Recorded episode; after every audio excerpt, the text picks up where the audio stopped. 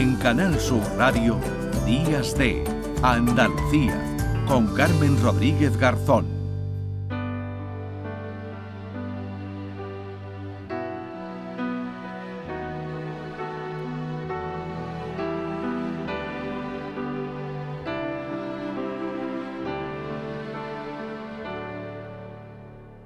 Qué bonita la vida, queda todo de golpe y luego te lo quita. Sentir culpable, a veces cuenta contigo, a veces ni te mira. Qué bonita la vida.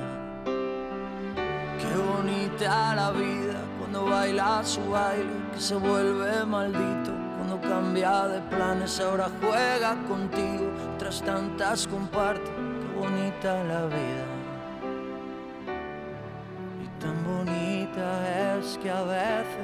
Tantas veces enorme, te acaricia y te mima, te hace sentir tan grande, a veces eres un niño, a veces enemiga. Así le canta a la vida Dani Martín, al que todos ustedes conocen y que desde hace ya algunos años reconocía que acudía al psicólogo que se había puesto en manos de profesionales, que había pedido ayuda para afrontar sus problemas de salud mental. Hace unos meses escribía al que fuera líder del canto del loco, soy un niño pequeño, en cosas, si me enfado como tal, cuando me enfado me voy al sofá de los enfadados como un niño de seis años y no como, como si a los demás les fuera a importar.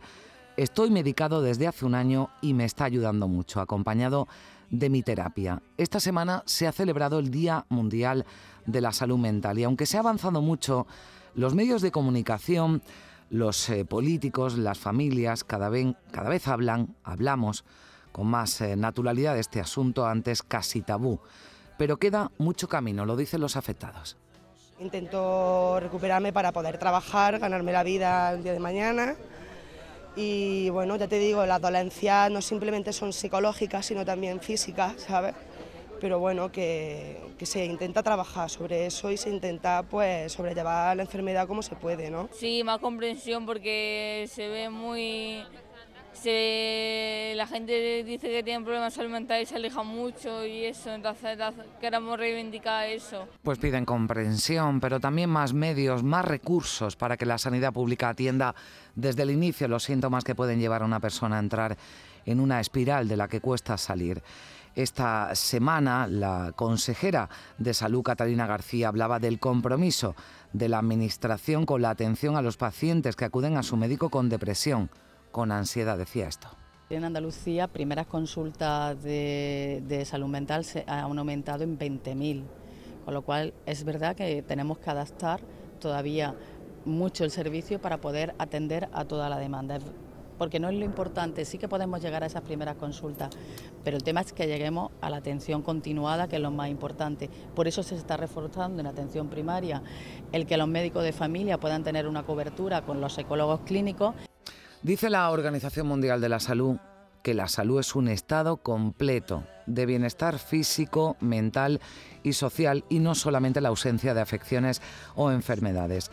Hemos estado, y había motivos para ello, centrados todos en la pandemia, en el COVID, que sigue ahí pero ya con un impacto mucho menor, aunque hay quien todavía, algún día trataremos ese tema, tiene síntomas, secuelas que condicionan su vida diaria. Pero el COVID también nos ha dejado muchas secuelas psicológicas, lo saben en Cruz Roja, donde han lanzado, fíjese que el lema más potente, afrontar la salud mental es de valientes.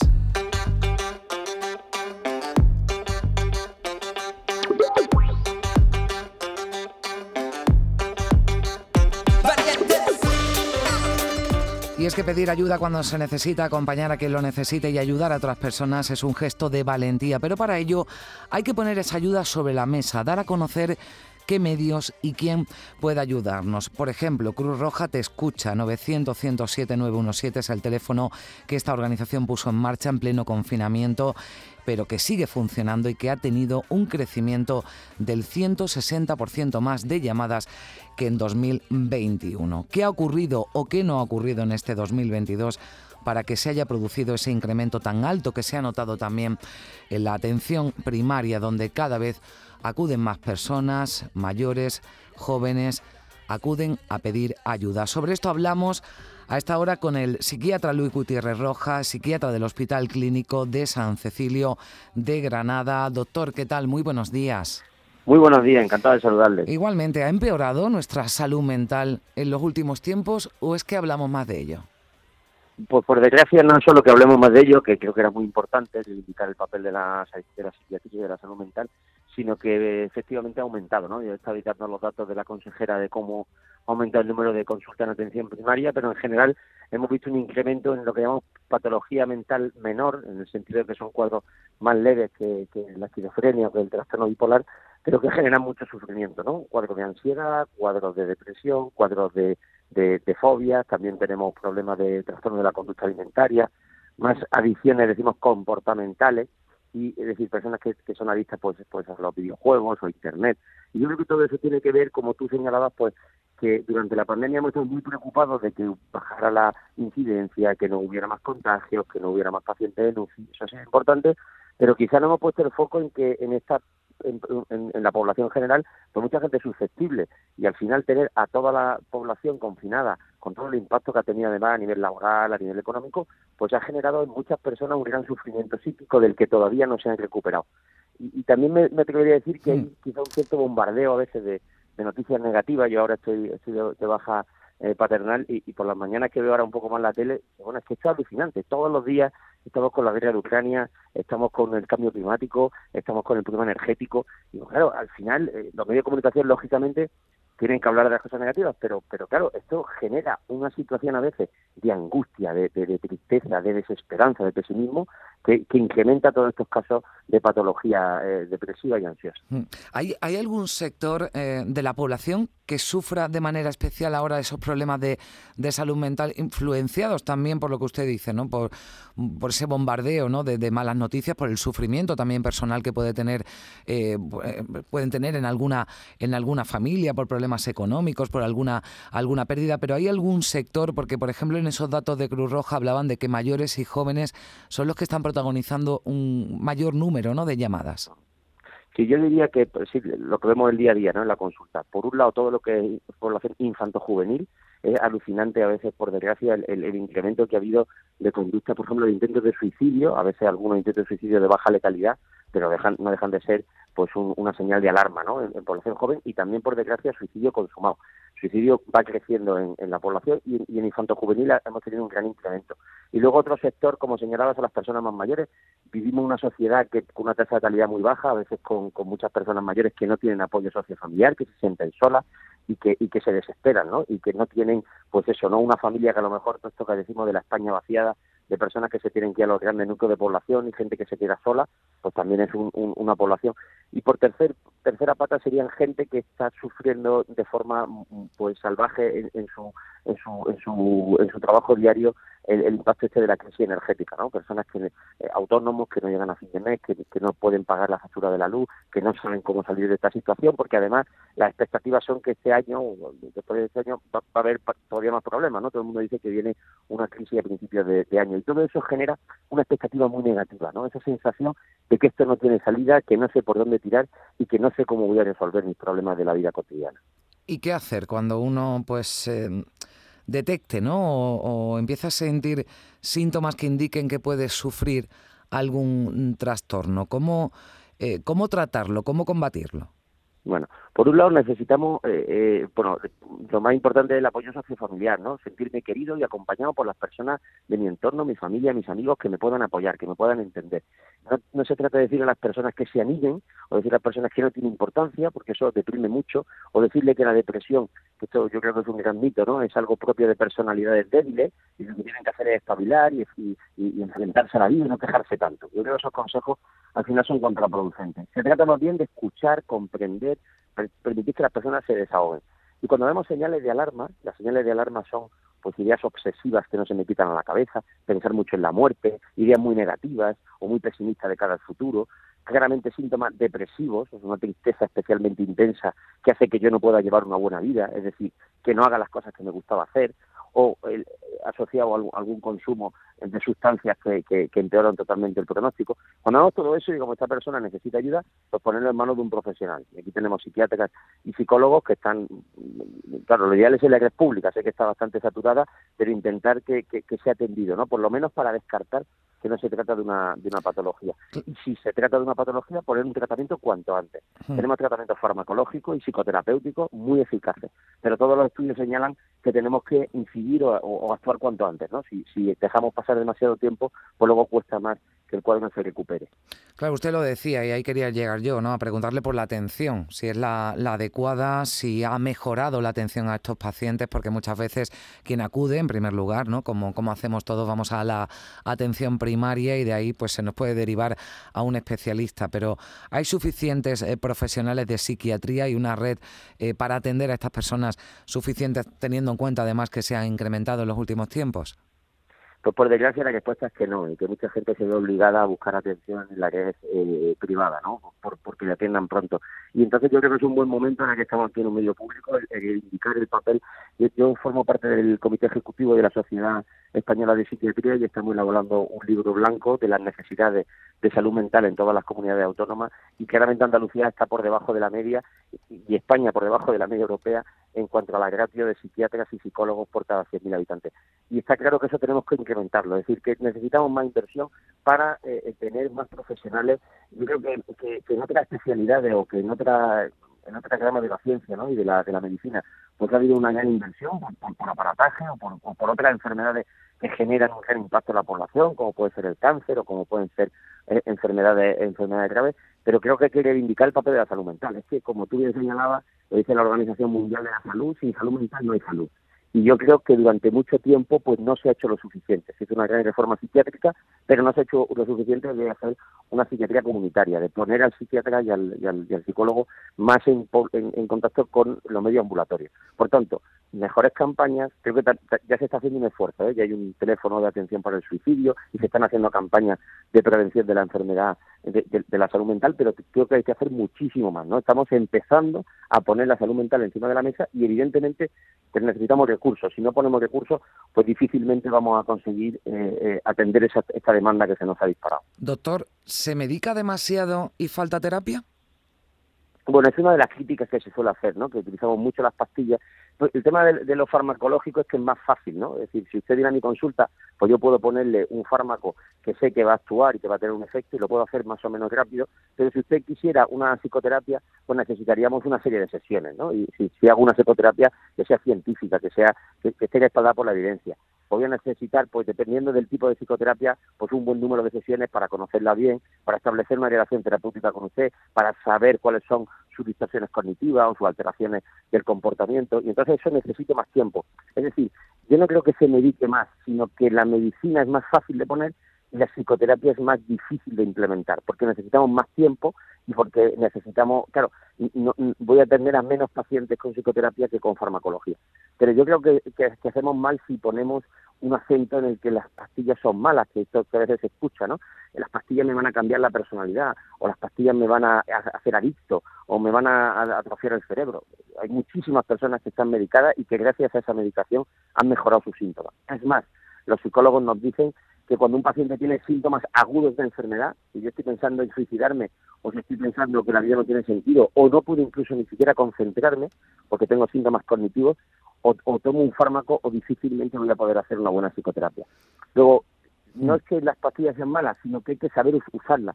También es lógico que no es solo yo le mando un fármaco, entonces se quejan mucho los pacientes, ¿no? Le mando un fármaco y le vuelvo a, atender en tres meses. Y estos tres meses me ha sentado bien, mal, era la dosis adecuada, he tenido efectos secundarios.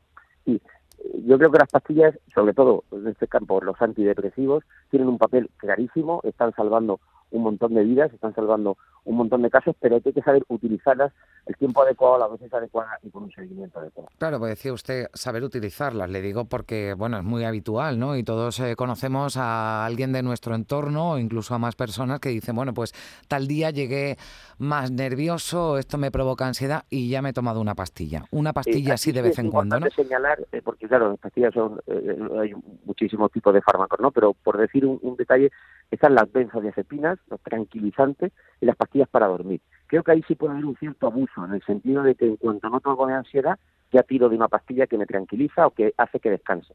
No digo que no haya que hacerlo, sino que hay que hacerlo con una cierta supervisión, no porque me lo ha dicho mi vecina o porque fulanito me las toma o porque y, lo que tenemos que plantear es si el antidepresivo, que es un fármaco que no es adictivo porque tarda tiempo en hacer efecto, eh, no se está utilizando de forma adecuada, porque repito, para muchos cuadros, pero parece que hacer un buen diagnóstico. Antes decías, ¿qué podemos hacer? Pues primero a ver si señales de alarma y en esas señales de alarma persigue un cuadro, porque yo en, en mi práctica diaria veo mucha gente que hace mucho tiempo que estaba deprimida y tenía que haber venido antes, pero también de lo contrario, personas que dicen que tienen una depresión y no la tienen, porque lo tienen es otra cosa, un cuadro adaptativo, de estrés, y lo que necesitarían serían unas pautas de manejo ante una situación, una ruptura afectiva, un, fracaso eh, eh, eh, económico, un fracaso académico, ¿no? Yo que atiendo mucho universitario y dice, bueno, esto no necesita medicación. Luego, tenemos que afinar mucho más en un correcto diagnóstico y en un abordaje farmacológico que, se adecue a las características del paciente. ¿Podemos nosotros mismos identificar esos primeros indicios de que se trata, por ejemplo, de algo más ¿no? que un estado de estrés temporal o de tristeza puntual? Mm, podría decir tres pautas muy sencillas. En los dos síntomas nucleares son la tristeza patológica, decimos que es la, depresión, es decir, estar muy, muy, muy triste. Eso no quiere decir estar un poco triste o algo de bajón, ¿no? Se trata de una tristeza que me invade mi vida. O sea, que, me, que durante la mayor parte del día yo estoy en un estado de ánimo bajo. Y el segundo síntoma nuclear es la, apatía, la desgana, la desmotivación, la anedonia, es decir, no disfruto con lo que yo disfrutaba. Oye, pues hoy hay fútbol y no me apetece, no quiero quedar con mis amigos, ya no puedo leer, estoy viendo una película y no me concentro. Y ese no poder disfrutar de la vida es el otro síntoma nuclear. Y que esos dos síntomas, junto con muchos otros, la alimentación, el sueño, la sexualidad, las ideas, con los pensamientos, eh, eh, el cansancio, la astenia, la apatía, ¿no? Todos esos síntomas eh, que estén mm. mantenidos más de 15 días. Es decir, si alguien me dice que lleva tres días mal, o alguien me dice que está muy deprimido, pero lleva una vida bastante normal, o es capaz de llevar su vida medianamente normal, pues no tiene una depresión. Si la, depresión es una enfermedad, no es una forma de ser o una tontería, y impacta en mi vida, familiar, social y laboral. Es decir, no soy capaz de mm. hacer lo que yo hacía antes. Eh, se aparecen esos síntomas, se mantienen en el tiempo, impactan en mi vida y esos son señales de alarma como para pedir ayuda. Bueno, algo que te incapacita, ¿no? Igual que por eso decíamos que la salud, en este caso, la física y la mental, ¿no? Es la importante, claro, exactamente. Si uno tiene un pie, un pie roto, no se puede levantar y si tiene algún problema mental tampoco. Si alguien me dijera, no, yo tengo una depresión de caballo, pero ayer estuve todo el día en la feria. Bueno, pero usted, eso no es una depresión. Exactamente. Que usted está de bajón o, o tiene un problema o está angustiado por un problema de la vida cotidiana. También se trata de, de, como en este programa que es de, como digo, tiene una función pública, eh, diagnosticar bien. Y no se trata de psiquiatrizarlo todo. Hmm. Eh, a veces también pasa, es decir, que los problemas de la vida cotidiana no son enfermedades mentales, son problemas de la vida cotidiana. Quizá también en un determinado número de pacientes lo que sucede es que tenemos que tener más fortaleza psíquica, yo lo pienso que tengo muchos hijos, para que mis hijos tengan la capacidad de que cuando tienen un, un revés o un problema puedan enfrentarse a hmm. él y quizá aquí también tenemos que hacer mucha prevención. Pues le agradezco mucho Luis Gutiérrez Rojas, psiquiatra del Hospital Clínico de San Cecilio de Granada, que nos haya acompañado y le deseo que nos ha dicho usted que está de baja paternal, pues esa, le felicito por esa reciente paternidad, que la disfrute y muchas gracias.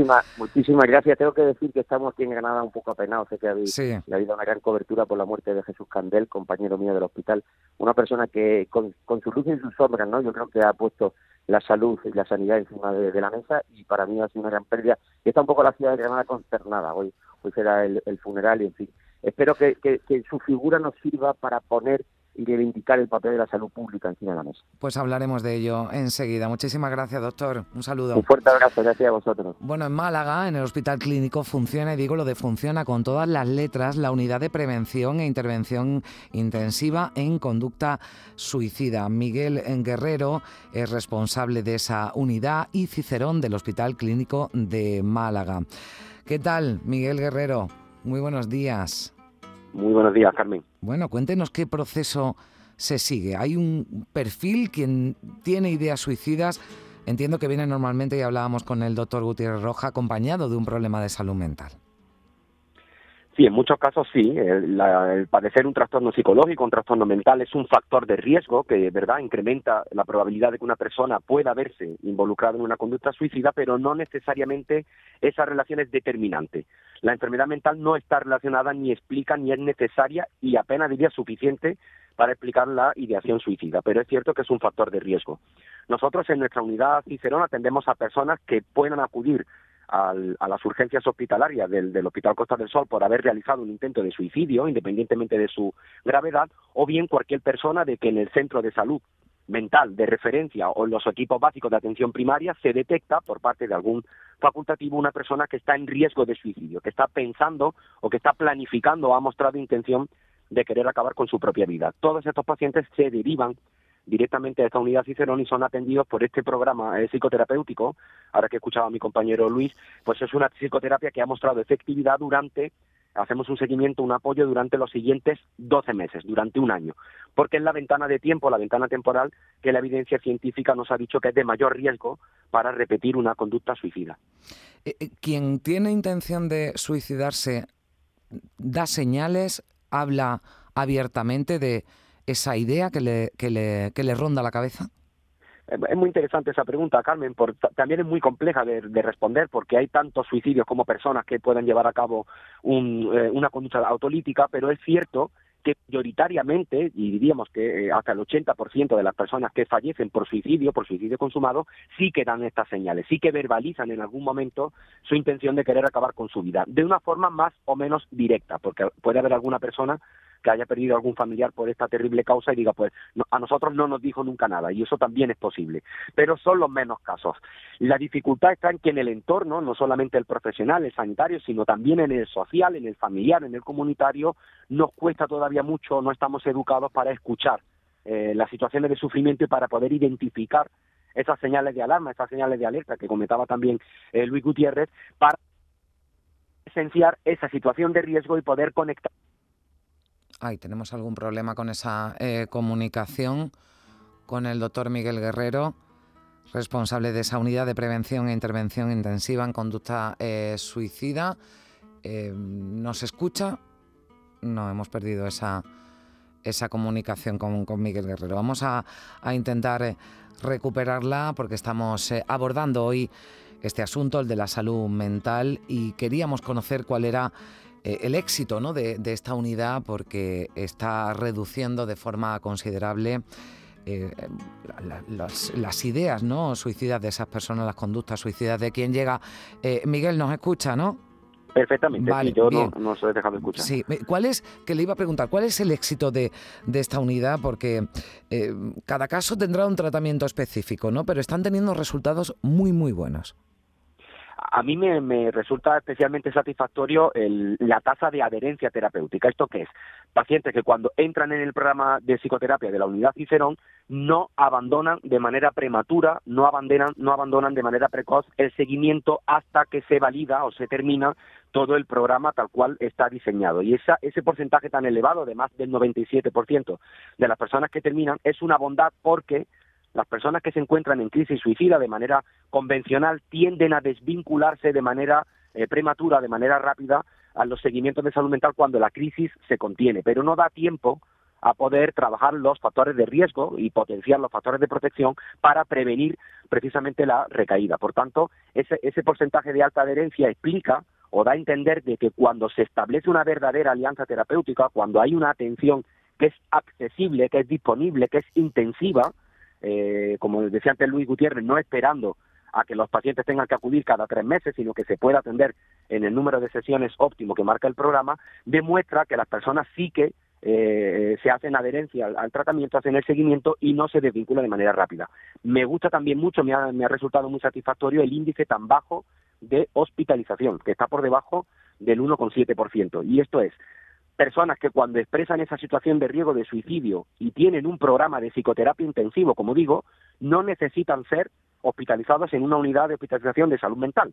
Y esto es muy importante por no solamente por lo coste eficiente que es para el sistema de salud público, sino por evitar posibles iatrogenias que pueda tener eh, la mm. hospitalización, que es un factor también de riesgo para precipitar conductas suicidas. Bueno, decíamos antes que la salud mental afortunadamente está dejando de ser un tema tabú, ¿no? Un tema del que se habla poco en los medios de comunicación, pero ya del suicidio ni, ni le cuento, ¿no? Con esa eh, siempre, ¿no? Se ha, se ha pensado, había expertos que indicaban, incluso, bueno, pues también, ¿no? En, en los medios de comunicación que hablar de ello podía inducir ¿no? a que algunas personas eh, tuvieran esa, esas ideas suicidas. ¿Usted cree que es bueno que se hable de, que eh, se hable de, de ello, que se le ponga voz a, a esos casos y a estas personas? No solamente es bueno, sino que es ético porque es cierto que el, suicidio arrastra muchos mitos, muchos prejuicios, muchos sesgos, y uno de ellos precisamente que atañe, a los medios de comunicación era el temido ¿no? efecto Werther, que es el efecto de contagio, el efecto de imitación, o pensar que hablar del suicidio incrementa el riesgo en las personas que lo están pensando. Y esto afortunadamente desde la ciencia desde los estudios empíricos nos han dicho que es justo lo contrario. No es cierto. Hablar del suicidio es preventivo. Ahora bien, el matiz está en hablar de una manera responsable de una manera sana y de una manera donde no se exprese de manera sensacionalista, dramática, donde no se den datos erróneos, donde no se dé información sesgada, y eso sí que sabemos que puede ser dañino. Pero hablar de manera responsable, ajustándose, por ejemplo, a las recomendaciones que nos dan las guías eh, del Ministerio de Sanidad, de la Organización Mundial de la Salud, es muy preventivo. Y eso sí que eh, tenemos un lema eh, que yo creo que puede entender todo el mundo, y es que no se puede prevenir aquello de lo que no se puede hablar. Y por tanto hay que sacar de ese tabú y de ese mito y de, esa, y de ese silencio institucional, incluso diría político, en el que se ha visto sometido el suicidio y esto obviamente también está cambiando, pero va muy por detrás de la normalización, por ejemplo, de la salud mental. Pues eh, hablamos de ello y hablamos además de una unidad de prevención e intervención intensiva en conducta suicida que funciona en Málaga, Cicerón, del Hospital Clínico de Málaga, responsable de esta unidad, Miguel Guerrero. Muchísimas gracias por, por estar con, con nosotros y enhorabuena también por su por su trabajo, que desde luego entendemos que tendrá momentos muy complicados, aunque también muchos satisfactorios. Un saludo. Muchísimas gracias, Carmen. Un abrazo. Bueno, hace unos días hablábamos también de la salud mental, de la que hablamos en los medios, que está ya también en la agenda política, en la primera línea, y en el cine.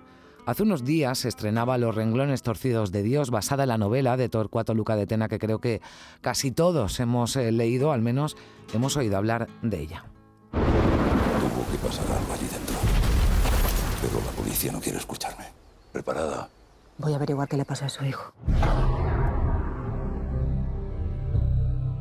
Podrás trabajar desde dentro, pero nadie puede saberlo. ¿Cómo se llama? Alice Gould. ¿Usted sabe dónde está? En un manicomio. Al otro lado hay un mundo regido por unas reglas muy distintas a las que estás acostumbrado. Pues una de las eh, protagonistas de la película, Bárbara Leni, que dice que la crítica, que además eh, está enorme, ha dicho que alguna entrevista, ha dicho en alguna entrevista que el cine es un reflejo de la sociedad, o al menos debe serlo. Así que también debe contribuir a poner fin a los tabúes, al secretismo, a la vergüenza, que lamentablemente acompaña en muchos casos a la salud mental.